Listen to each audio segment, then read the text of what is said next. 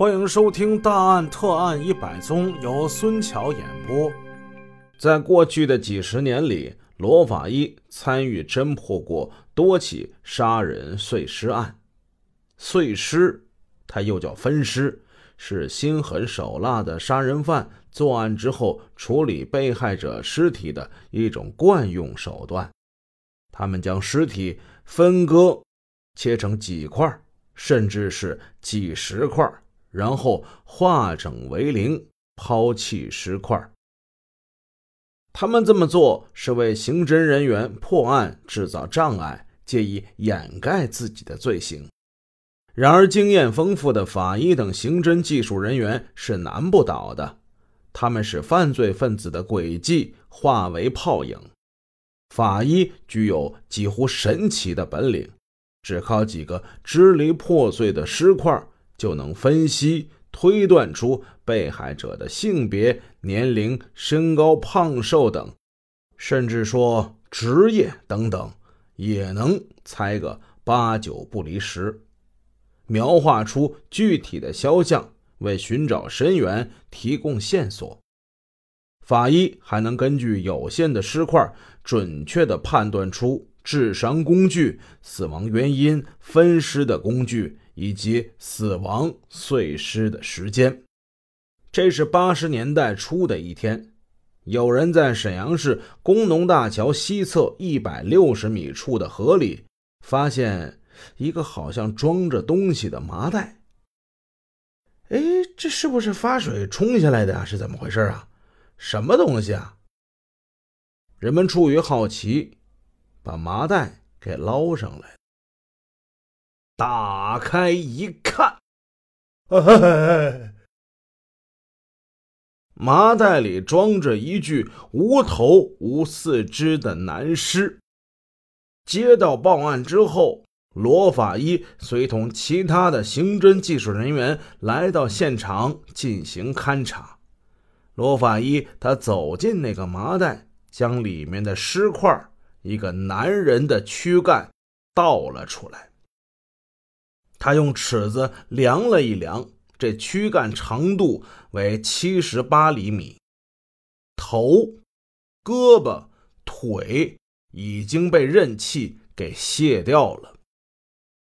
罗法医把视线移到那个麻袋之上，拿起来，打开袋口，向里边仔细的观察，看看是否还有什么别的东西。那他为什么要仔细检查尸块的包装物呢？说起来，这里面可是大有文章。就在三个月前，罗法医同样也经办过一起碎尸案，在当时，他就是靠检查尸块的包装物，从中得到了重要的线索，协助侦查员迅速破获了那起案子。那是个什么案子呢？咱们简单带几句。沈阳下面下辖有一个市叫新民市，八几年的时候还叫新民县。新民县大民屯玉宝台渡口东面四百米的辽河中心沙滩，有人发现一具也是用麻袋包裹的无头男尸。罗法医在检查之中就看见。这尸块上穿着一件旧线衣，用塑料包着，麻袋上补了很多颜色不同的补丁。麻袋角的里边啊，有几粒高粱壳，还有一些糠皮儿。他从中判断，此案的犯罪分子家住农村的可能性很大，经济状况不是很富裕。他进一步的检查。在麻袋角里又发现了一些碎木屑结合尸块离断面比较整齐分析，他判断分尸的工具比较锋利有力，极可能是一把斧子。木屑、斧子，这很容易让人联想到这个职业就是木匠。侦查员根据他提供的这些线索，结合侦查，终于抓获了那个杀人分尸的犯罪分子。他是谁呀？死者的姐夫，他就是一个木匠。原来，死者白某因为强奸外甥女儿被判入狱多年，释放之后，他对姐夫图谋报复，进行威胁。他这姐夫又恨又怕，有一天晚上用酒将其灌醉，用利斧把他砍死，然后是分尸抛尸。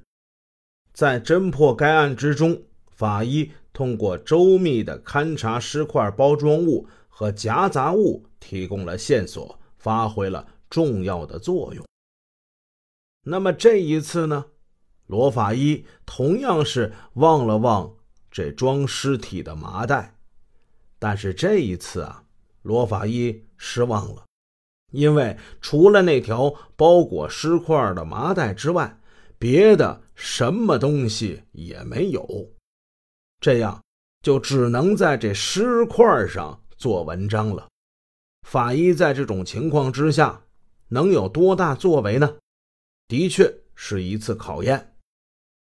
罗法医检查这个尸块，在没有头颅跟四肢的情况之下，他根据死者胸骨柄与骨体完全愈合，但剑突与骨体之间尚未愈合，肋软骨无骨化。以及耻骨联合面的形态进行推断，死者大概应该是年纪在三十五岁左右。这死者的身高是多少呢？由于当时没有躯干长度等于身体多少多少的这数据资料，罗法医他找来了十来个成年的男子，挨个的量，得出了。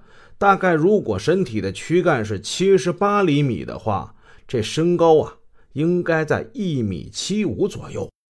据分析，这条河中可能还有其他的石块，于是组织人员打捞吧，干吧。